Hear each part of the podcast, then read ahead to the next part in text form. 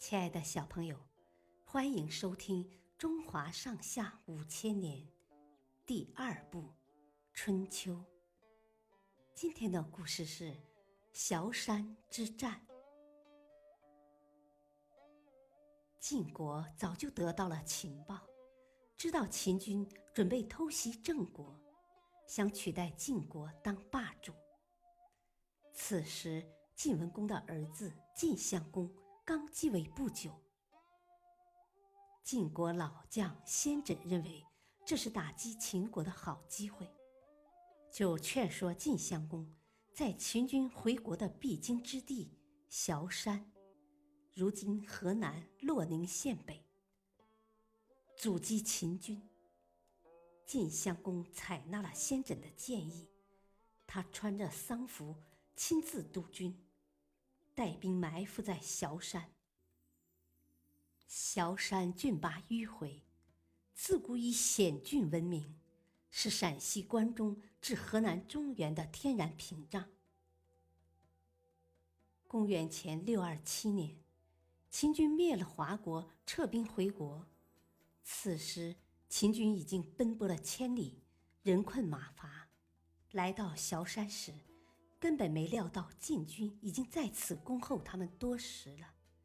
晋军见秦军已全部进入伏击地带，便立即封锁峡谷两头，对秦军发起了猛攻。在进退无路的山谷里，秦军死伤过半，秦军统帅孟明视和大将西乞术、白乙丙三人都被活捉了。晋襄公全胜而归，他的母亲文嬴原是秦国人，不愿同秦国结仇，就请求释放秦国的这三位将军。晋襄公同意了。孟明视、西乞术和白乙丙回到秦国后，秦穆公亲自到城外去迎接他们，并没有对他们降罪。三人感激不尽。从此认真操练兵马，一心要为秦国报仇。公元前六二五年，孟明视等人再次向秦穆公请战，要洗萧山之耻。秦穆公答应了，任孟明视、西乞术和白丙三人为主将，带兵前往萧山。然而。由于晋国早有防备，秦国大军刚到崤山，便遭到了迎头痛击，最后惨败而归。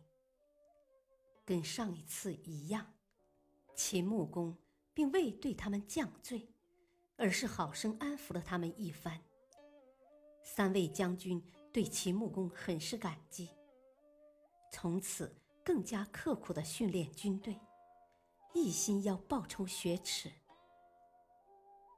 公元前六二四年，孟明视做好了攻打晋国的准备，并请秦穆公一道出征，以鼓舞士气。于是，秦穆公亲自挂帅，率领大军出发。秦军渡过黄河后，把渡船全部烧毁了，以示必胜的决心。秦军一路东进，接连夺回了上次丢掉的两座城池，然后又攻下了晋国的几座大城。晋国这才感到晋军来势凶猛，上上下下都慌了神。晋襄公跟大臣们商量以后，下令只许守城，不许跟秦军正面交战。就这样，一连几天。任凭秦军怎么挑战，晋军就是不出城应战。秦穆公断定晋国已经认输，就率军来到崤山，把三年前死亡将士的尸骨收敛起来，埋在山坡上。秦穆公穿上丧服，率领全军将士祭奠，三位将军也跪在地上。哭不止。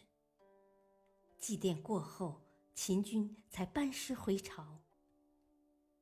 这一战，秦国打败的是当时的中原霸主晋国。